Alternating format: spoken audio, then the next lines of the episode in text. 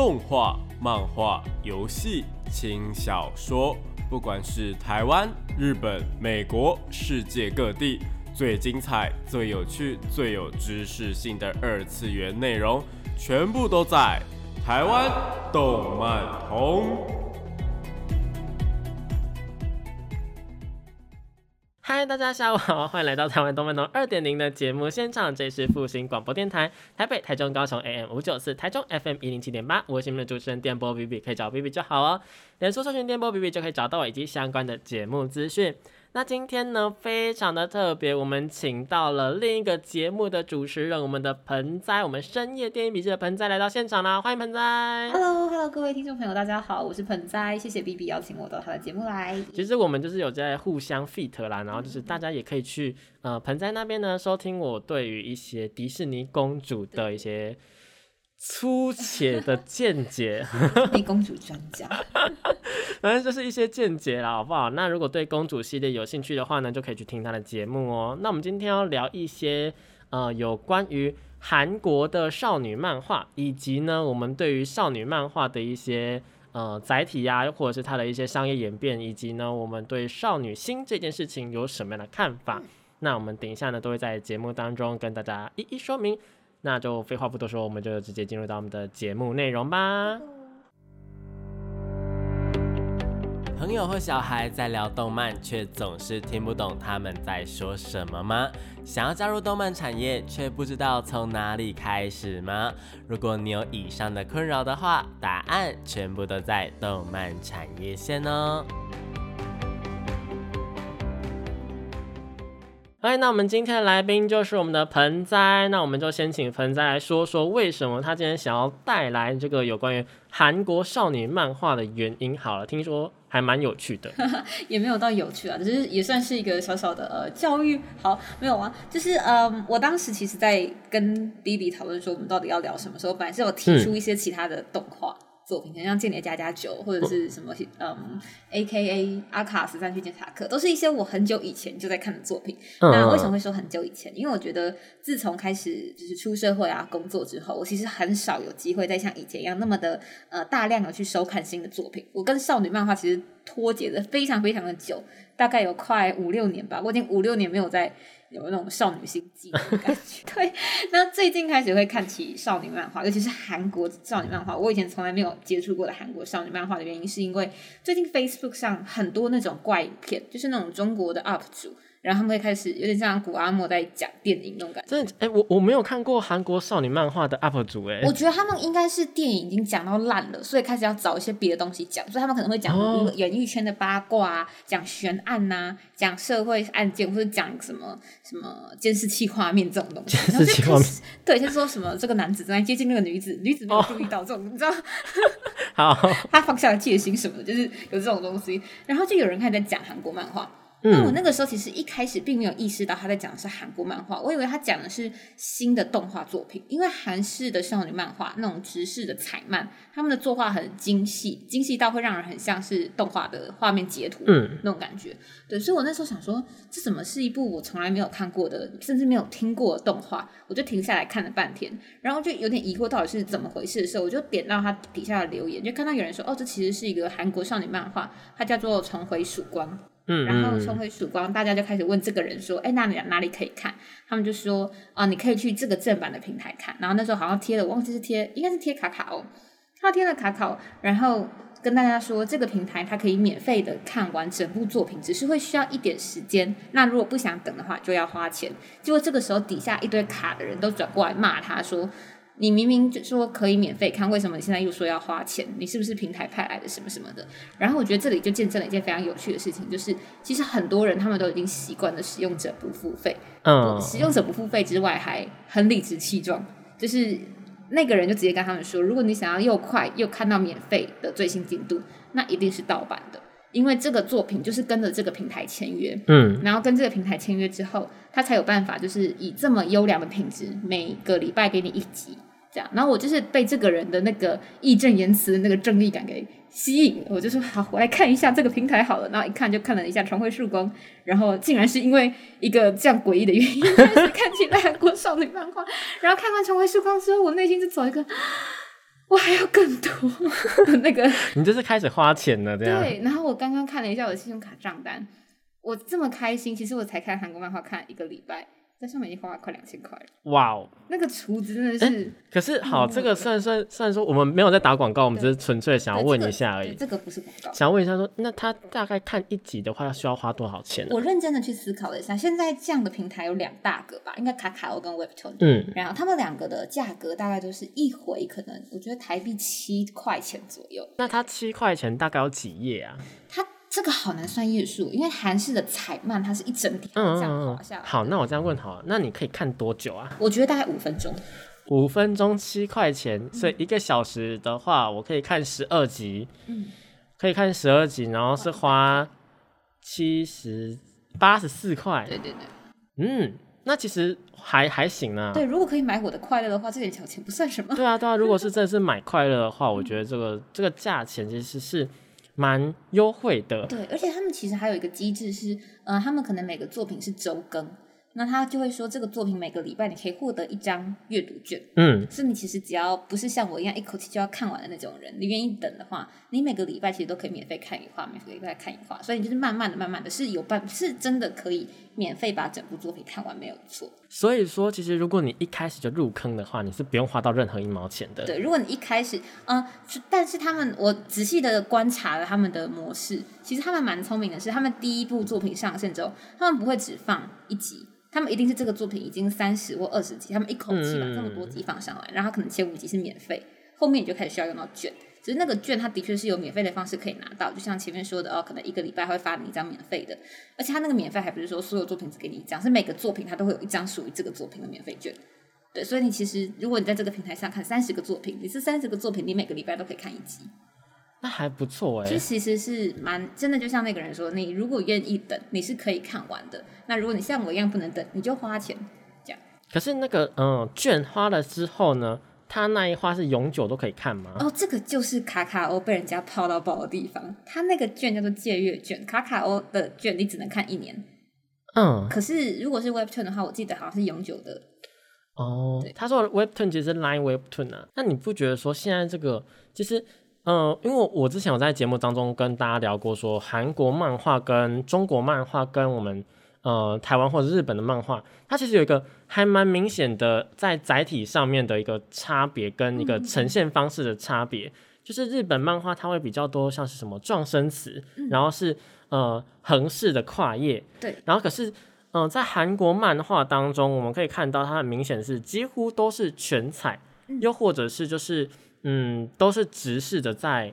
运作的。对，那这样子的一个转变，又或者是因为其实韩国漫画以前以前的韩国漫画也是跟日本漫画一样，就是有各种的字体啊，然后也是横式的这样子。那现在变成直视，你觉得是为什么？我觉得这个最关键的原因就是现在嗯科技的。进步跟演变，还有它改变了每个人生活的习惯。现在人人都有一台手机，所以反而大家逐渐的不太阅读实体书了。那就是在一个大家都有智慧型手机的这个环境之下，韩国这一种就是彩彩色的直视漫画才开始诞生出来，因为它是直接创建于服务给手机用户的人。嗯，它的用意有点像是，嗯，他们。直接就是锁定的客群，就是使用手机的读者，所以他们的目标就是让读者在使用手机观看的时候可以有最好的阅读体验。所以他们用直视，一来就是你翻页可以那个控制比较好控制嘛，因为大家翻页就是如果左右翻的话，你其实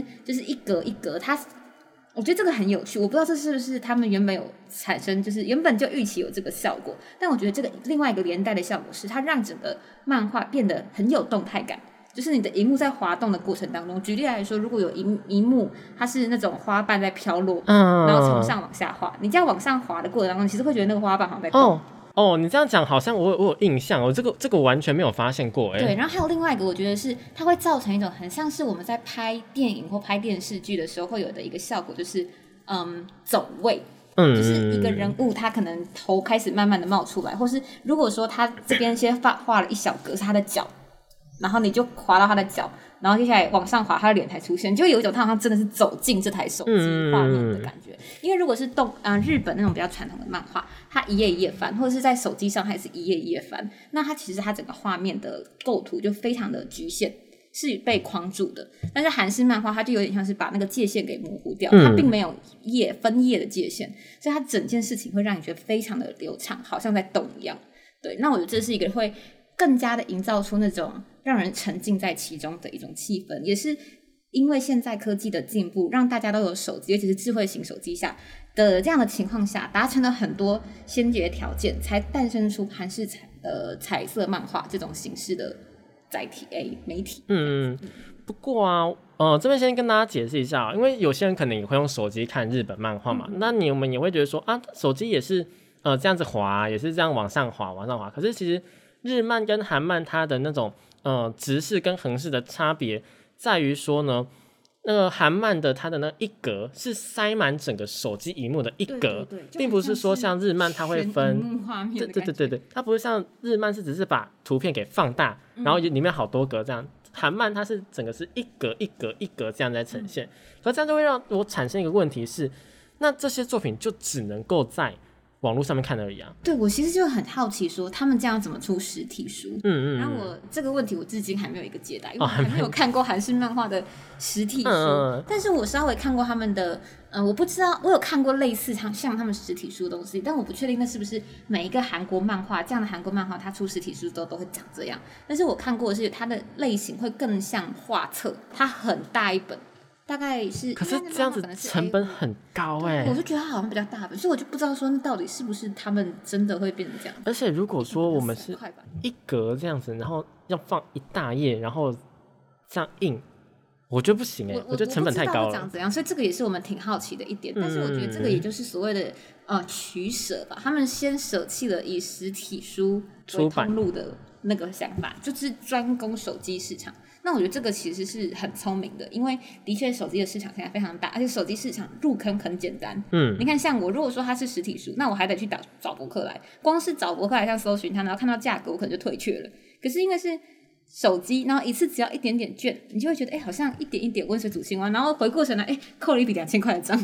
重点是什么，你知道吗？我觉得哦，这个就不关不关任何平台的事情，是所有的，应该说是一个商业运作。对对对对你知道为什么所有的手游，他们都不是说，哎、这个要你花几百块台币，你就是给你里面的虚拟货币。对对对，但你你花了四，比方说你花了五百块台币去买他们里面的什么宝珠啊、呃魔法石啊，它可能换成一千五个魔法石，那你就会有一种好赚哦，价值观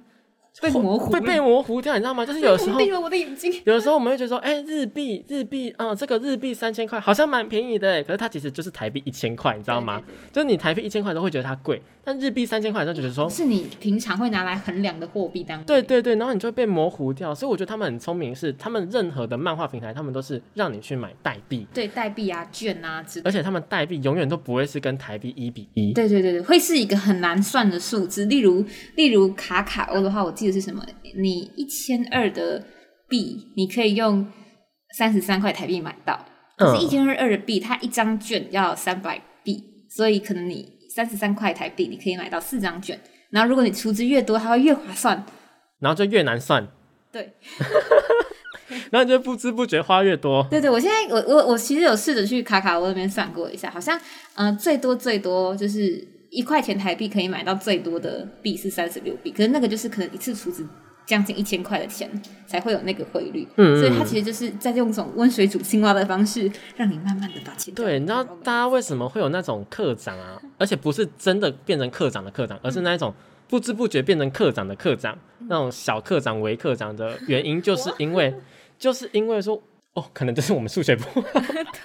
我们不会意识到自己花了多少钱，直到你收到信用卡账单为止。对，有的时候我就是嗯，在氪金的时候就觉得说，哎、好像这个只只要花几百块钱，我就可以买到这些东西耶，就有点类似说，可以省点时间呢，可以省那些时间呢啊，那些买时间开心蛮开心，对，然后你就啊，他要送这么多道具，嗯好像蛮划算的哎。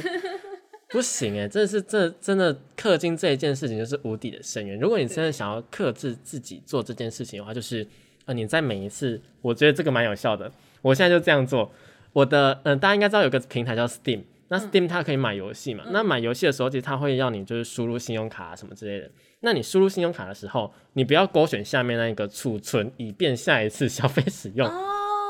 你不要勾那一个，你的氪金的频率就会大大的因为下降你每。一次要花钱，你都有在输一次信用卡，就觉得很麻烦，然后就又或者是你就会重新意识到说，哎、这个真的要花下去。我真的是在花钱呢。因为有时候你按一下很，方便，对所以手 配就就噔，然后你就你就花花钱了。手机就是便利，但是便利的同时又会造成说你花更多的钱。对，所以这个就是回到一件事情，就是所有的事情都是一体两面，它没有全好或全坏。嗯，那它的好处是很方便，坏坏处就是你要花钱也变得很简单。对，但我这边跟各位听众朋友们讲一个小 paper，如果你想要氪金，但是你又想要花更少的钱的话，就是呢，请务必要使用安卓的系统来消费。你知道为什么吗？因为呢，苹果它是有多收税的。原本是两百四十块的，在安卓那边的消费会变，在苹果这边会变成两百七十块。我不知道这件事情，可是我如果就是苹果手机怎么办？你如果就是苹果手机的话，那你可以去网站上面储值啊。就是你如果真的想要省钱，但你又想要氪金的话现，在一边吃，我一边喝 你一边看一下是不是？对对对对，就是在苹果那边呢，它其实消费呢是会比较高一点点的，有蛮多的，不管是游戏又或者是网站的那种氪金是有这个现象出现的。所以如果你在任何的城市里面你要氪金，然后它的氪金并不是说会把你转向某一个网站氪金的，嗯那你就要呃注意一下，说它是不是有一个价差在，这是一个还蛮重要的情形啦。我来看看呢，我现在好紧张。如果有的话，那我就是当了一个冤大头 盘子。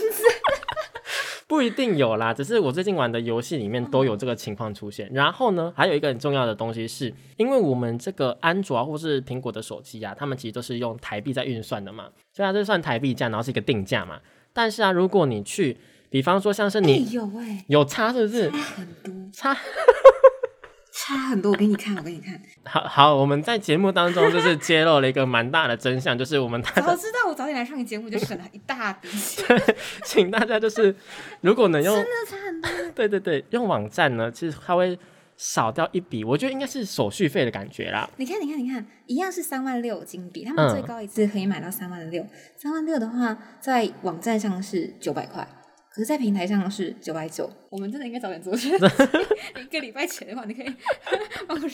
一个礼拜前就可以帮你省好几百块之类的。呃，还有另外一个比较重要的是，因为任何的软体嘛，它其实都是一个怎么讲呢？一个呃用台币在运算的。那如果我们想要更省一点的话，如果这个城市或者这个网站就是有别的国家的部分的话，有别的国家在经营，你跨国去购买，比方说像是 Steam 这个平台好了、嗯 s t e a m 这个平台啊，它其实呢呃有很多的手机游戏又或者什么，他们是互通的嘛，就是手机端有，然后 PC 端也有。那如果是这种游戏的话，通常在 PC 端你去购物的话，呃，你去购买任何的点数会比较便宜。为什么？是因为说，呃，在 PC 端那边，他们可能是以当地的价钱来算的。比方说，像是美金的三百块好了，美金的三百块，然后换算为台币，那台币这边就会有一个类似的价钱。美金那边可能是以现在汇率来算，可能是一千两百七十块好了，那换算到台币这边可能就是一千三的礼包，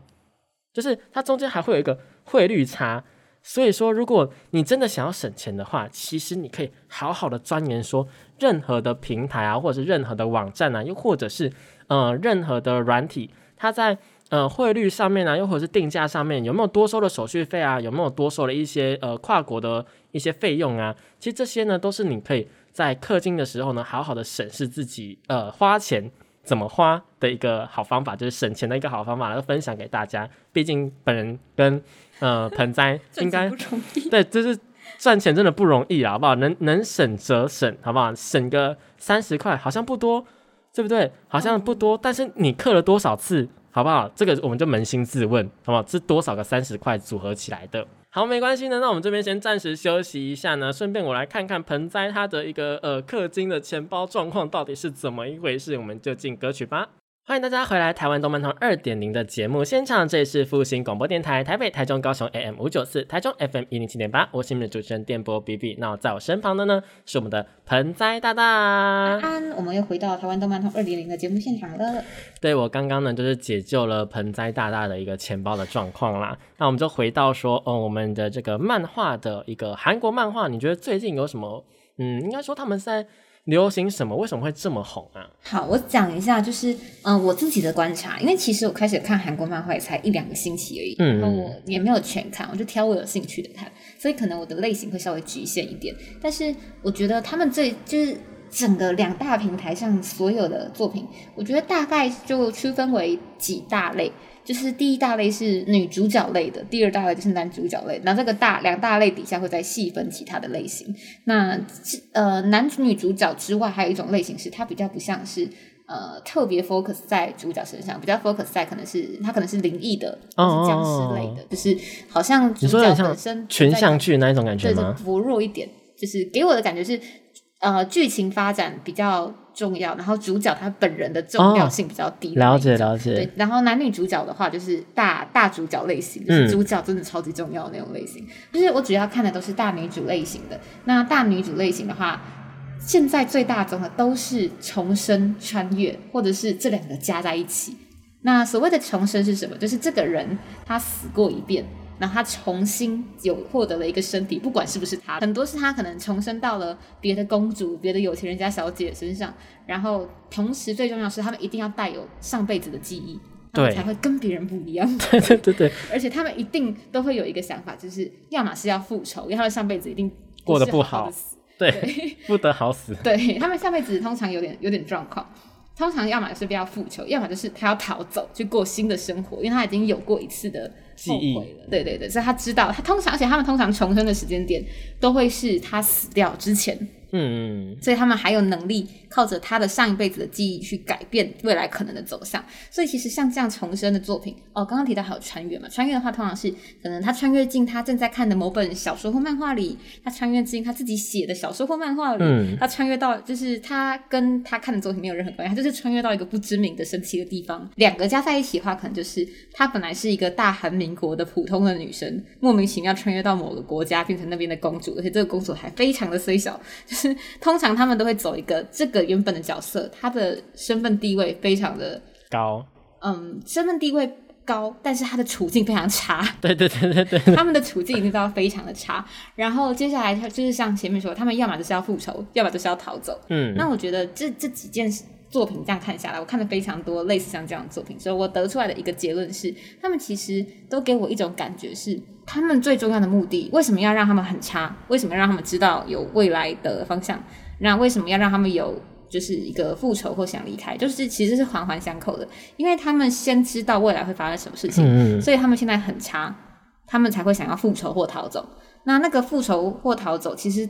追根究底，回到一件事情的本身，就是这些女主角，她们会跟很多我们以前认知中的少女漫画女主角不一样，是她们都有一个很明确而且很急迫的目标。就她们得活下来，复仇可能是为了在别人杀我之前，我先把他干掉，嗯，然后逃走，可能是我不跟你正面成冲突，可是我要去过我自己崭新的生活，因为上辈子我已经苦过了。对，她们有一个很明确的动力在驱使，所以我觉得这是让一个作品变得很让人愿意看下去的一个重要的原因。因为如果这个主角很软烂，那他就真的只是软烂而已，那就会让人很不想看下去。对对对，就在作品的一开始，他就丢给你一个他的目的，对，他的主线就是这个，对他通常。这个在第一集，我其实我有观察到，在第一集当中就很明显告诉你说我要活下去，又或者怎么样，然后你就会先跟你说上辈子谁杀了我，对 对对对对对，然后你就很很 care 说他们两个之间的关系到底会怎么样发展。那这个呢，通常就是让人家想要看下去的原因，因为你一开始就知道说他们这部作品要做什么了嘛。对。然后在他还没有完成之前，每个人都有那一种哦，我还没有看到他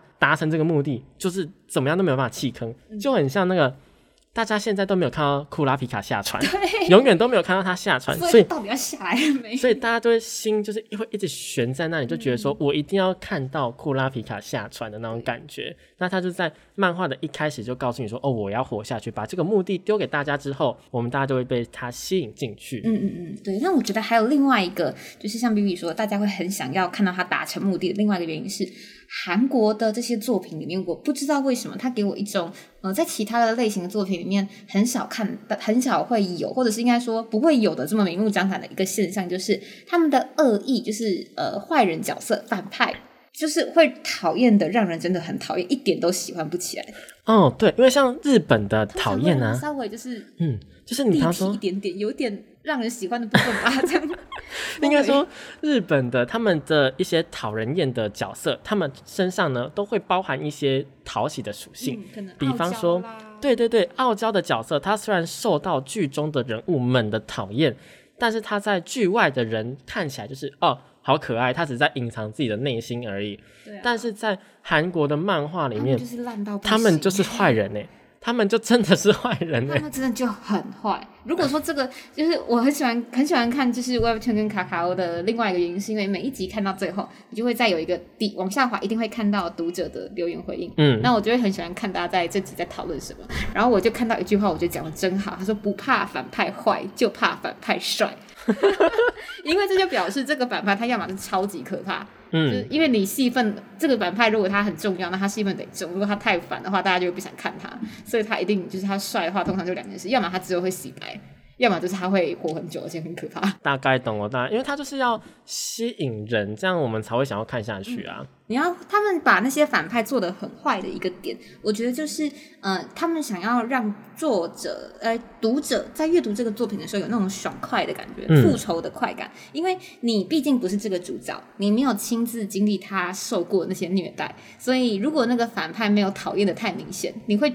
得不到那个他复仇成功的快感。就有一种不关我的事的感觉。可是如果那个反派真的很讨人厌的话，你看到那个反派吃瘪就觉得哎爽啦。对对，有一点就像是，呃，其实复仇的题材在不管在呃韩国或者是在日本，其实在近几年都非常的流行。嗯，那会这样的原因，又或者是像盆仔讲的，就是说，哦，他是必须要把这些东西画得很立体的原因是什么？就是要让我们呃的一些观众或者是一些读者能够清楚的明白说，哦，他是为什么去讨厌他，为什么想要去复仇的那个动机很明显。所以其实呃，在日本的只就是只是专注在日本这边的话呢。复仇这类的题材，大部分都会被归类在十八禁以上。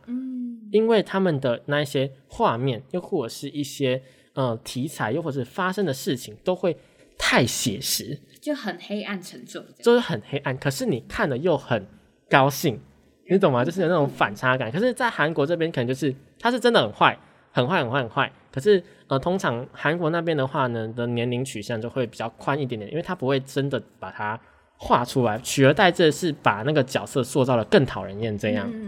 我觉得是有这样子一个，小差别可能虐杀的桥段，它可能就是呃韩国漫画可能就会一堆啊的声音，然后从皇宫底上传出来，然后你往下滑就天亮了 你懂吗？就是有画面，大概懂，我大概懂，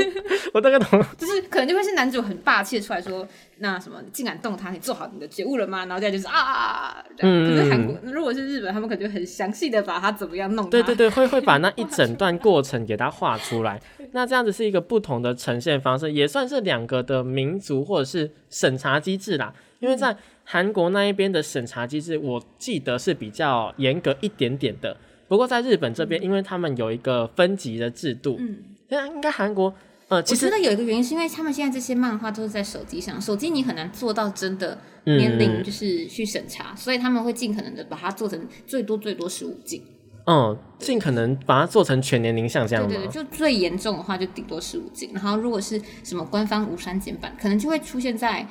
他们的实体书或是一些其他的他们的其他通路嗯，又。或者是你必须要经过年龄认证之类，才可以开启那个专区这样子嗯吗？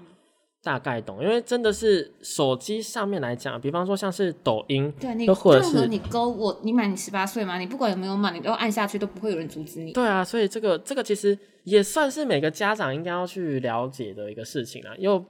嗯，我又必须要跟老师跟我的听众朋友们讲说，呃，因为我自己也知道说，我们这个节目呢，我们的年龄层其实是分布的还蛮广的，所以如果你真的还没有满十八的话呢，一些事情还是不要去做，好不好？对，或者是如果你做的话，你一定要有心理准备，去在这个过程当中，你要不断的提醒自己跟反问自己，为什么大人会把这件事情给归类在大人就是成年之后再做，就是嗯不管是看什么题材的作品，或者是可能饮酒，就是我们我就不干涉你们自己的决定，你们自己为自己负责。对对对对，可是你们在做这些事情的同时，你们要不断的去提醒自己，这件事情会被归类在未成年禁止的原因？对，是有原因的，不管是对。对你的身体的影响，或者是你心灵的影响，其实我觉得心灵的影响永远都是十八禁作品影响最大的。对对因为像我自己本身就是曾经有在小时候的时候，大家应该都有经验说，就是在小时候的时候看不小心看到电视上面在播一些什么鬼片啊，又或者是什么真，的是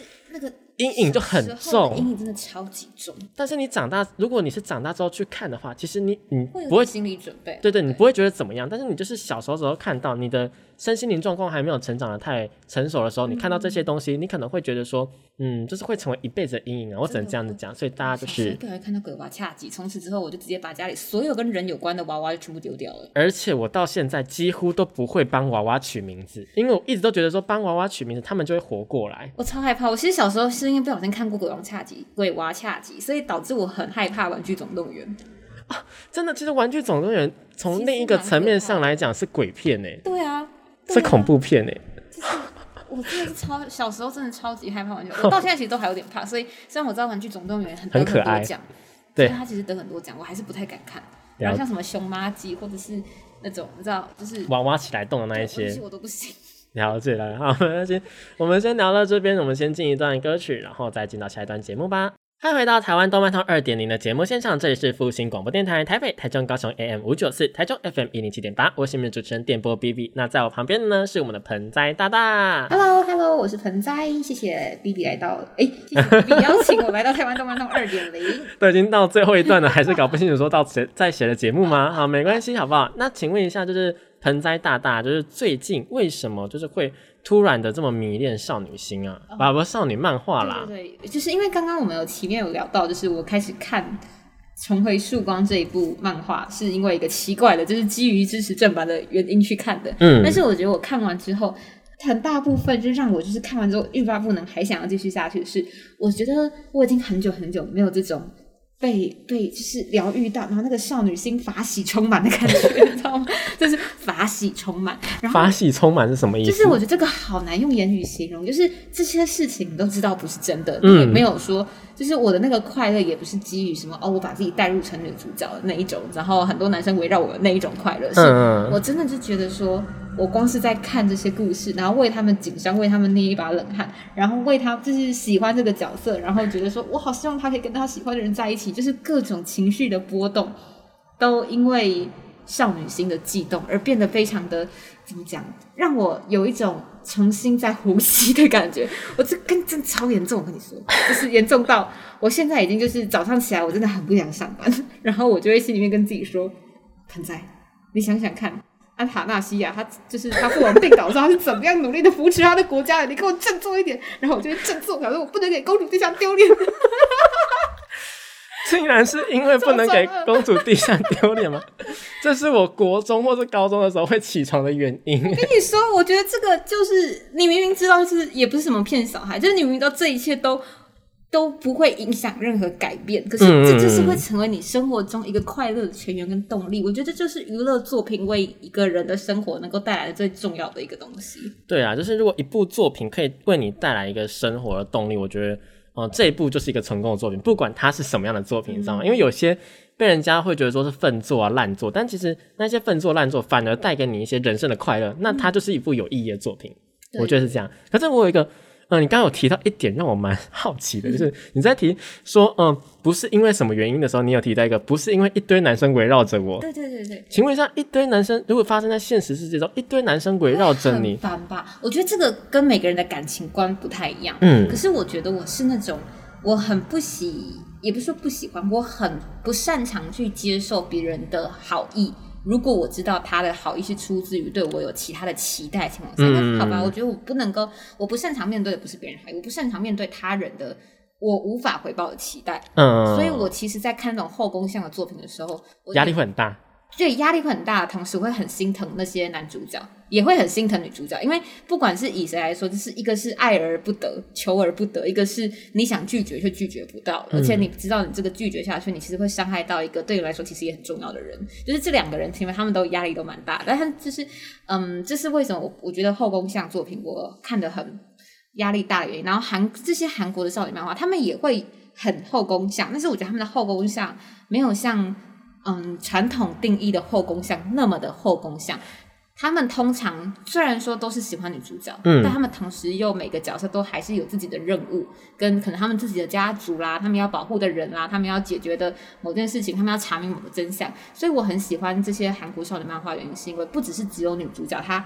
前面说了她要复仇，她要离开，她有一件事情要做，所以她不是为了谈恋爱才来到这里的。嗯，他们会很认真的把他们要做的事情做好，然后才慢慢的在不知不觉中去恋爱。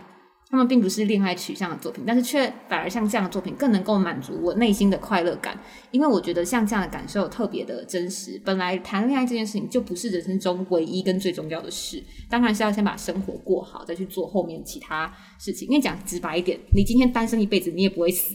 对 对，可是如果你的仇人找过来了，那你可能会。嗯 对，所以我很喜欢韩国漫画里，他们并没有刻意的，甚至应该说，我觉得他们有刻意在把主线做好，因为这的确是一个真正的成功的方法。你主线做好之后，旁边附加的恋爱支线才会让人看起来特别的津津有味。嗯嗯，对，尤其他的恋爱对象可能都是在主线上可能帮他一把的人，他解救的对象，然后嗯是跟他一起共患难过，所以你就会觉得这些感情没有像一般后宫向漫画来的那么的随便，嗯嗯，就是随随便便就喜欢你，然后为你付出一切的那种。我觉得这其实，嗯，又有另外一个文化上面的差别，嗯就在日本跟韩国他们的后宫像的作品为什么会差那么多？嗯其实我觉得，呃，很大原因是因为韩国漫画他们刻在除了在维持主线之外，他们的人物侧写或者是他们的人物的一个后面的讲，这样好像有点呃贬低的意思，但我不是那意思，是他们就是韩国他们呢、他们的人物侧写或者是人物的后面的背景故事他，并不会在嗯每一个主线当中给它完整的带出来，但是在日本的漫画当中啊，他们会呃任何的后宫向作品，他们会做非常非常多属性的角色出现。哦，对对对对。然后呢，非常多属性的角色出现之外，他们属性角色的后面又有非常多属于自己的个人故事的原因，是因为日本他们每一个角色都要卖钱，哦，就每一个角色都可以出周边讲，的好关键哦。对，每所以他们做了这么多的东西，做了这么多，然后让你有这么多可以选择。其实选择的并不是里面的男主角或女主角，而是对，是每一个读者每一个观众。然后这样子，然后你们就可以去买他们的周边啊，干嘛？你们会支持自己喜欢的，所以他们到最后到底是跟谁在一起，你其实并不在意。他们甚至不会画他跟任何人在一起，他们有些作品所有人就对对对对，有一些有一些作品就是不画这样，就是这，可是这个就是烂尾。那现在比较好的日本的作品的话，就是他们会先给一个结局，嗯。然后之后呢做非常非常多的已浮线，对对对对。做了非常多已浮线，让大家都开心，好不好？大家都开心，然后大家又都赚了一笔钱，就慢慢慢慢看，慢慢选啊，慢慢看，慢慢任选。挑 对对对对，所以韩国漫画它可能是，我觉得也是跟我们第一段还第二段谈的时候一样，就是他们现在的体就是在载体上面是放在手机上面，嗯。然后手机上面你的消费族群本来消费能力就比较低，那比较低的情况下呢，它就是不必要花那么多的经费或是精力在刻画其他的角色上面，你只要把主线做好，那主主角他们出了周边，你会买就好了。甚至主角不出周边，他就只赚你这个漫画看的钱也 OK。对对对对，我觉得的确有这件事情，而且这提醒了我一件事情。我觉得这些韩国漫画，我这几个礼拜一两个礼拜看的非常的多。但是刚刚在跟 B B 聊这些漫画的时候，他有讲到一个很关键的事情，他说他常常剧情都太像了，所以我看完会不记得哪一部是哪一部。对我觉得有一个现象是，因为这个东西钱来的快，所以它的确变成一个非常速食的文化。嗯就是你可以套一个公式，然后很迅速的用精美的画风。啊，刚刚没有提到一件事情，韩国这些漫画的画风都极度的精致，对精致到一个呃，你会觉得每一个画面都好像是以前传统日本漫画的封面等级的那种感觉。嗯，对，就是极度精致，而且又全彩，所以它其实，在视觉的刺激跟娱乐上就已经很足够。可能内容上它不需要给你这么多的那个嗯深度。对，讲白一点就是深度。不过不代表说那一些故事或剧情不好，也不代表说作者他在设计上面不好，而是呢，作者他在可能跟编辑或是在跟出版社讨论的时候，他们取舍掉了某一些东西。因为这些东西，他们这些漫画作品，他们很多，应该说绝大部分都是改编自他们已经出版的韩国小说，或是他们人气的韩国韩国网络小说，他们的网络小说非常兴盛，所以其实很多东西是原作的，也许很深刻的描写，但漫画它为了就是符合在漫画上阅读的习惯，它可能省略了非常多的细节。对，在不同的载体上面做去做一些改编或者什么的，其实很大部分应应该是说，只要是再创作，只要有用到改编这两个字的，它其实跟利益勾葛，跟利益上面呢就会有一个很很大的一个关系啊。比方说像是好了，呃，哈利波特，哈利波特的小说里面有非常非常多的细节，在电影当中并没有呈现。那拍出来成本太高了。对，除了成本太高之外呢，这些东西搞不好也不是呃电影的观众想要看的，对对对，因为其实小说的呃读者跟电影的观众，他们想要追求的东西不一定一样。嗯电影的观众可能想要追求的是啊魔法，然后呃战斗来战斗去那种特效。对对，视觉的响应，然后音乐啊，然后你整个沉浸在里面。但小说的可能是想要活在说哦，呃，它的文字带给我的哪一些想象这样子，所以小说描述的更呃越精越详细，然后越多东西的话，可能会带给你更多的东西，但这不一定是电影的观众想要看到的。嗯，没错。所以在这个东西上面，我觉得，嗯，韩国跟日本的漫画、啊，他们中间其实差别最大的，应该说除了载体之外，就是他们之间的那个叫什么成本啊，以及利益，他们到底想要哪一些东西？这样我，觉得也许可以这样想，就是日本的话，大部分的日本漫画可能都是漫画家本人他自己去创作所有的东西，他会有助手。可是像角色的设计，然后剧情的设计，都是那个漫画家那个作者本人。像是呃，大家就会知道说，呃，《鬼灭之刃》做的是谁，然后这个《火影忍者》做的是谁，因为这就是他做的。可是这些韩国的漫画，他们是改编自原作小说，然后所以说他其实省掉了那个嗯建立剧情的时间跟那个精神上的成本，然后把所有的心力投注在把画面做得非常好看，而且其实改编的那一个漫画家不。就是改编的漫画家永远都不是作者，嗯。所以就算作者跟你讲解过说，哦，我这一段为什么会这样子写，嗯。但你画出来啊，或者是你省略掉，或者是跟编辑讨论的时候，其实多多少少还是会偏离原意啦，因为你永远都不是那个作者嘛。所以在这一方面上来讲，我觉得日本跟韩国在漫画的一个深度上面，嗯确实会差了那么一点点的原因是在于这里，就是他们可能不是原作者，那可能在韩国的编辑部，又或者是呃日本的编辑部，他们的一个对待的方式是有差的。因为日本他们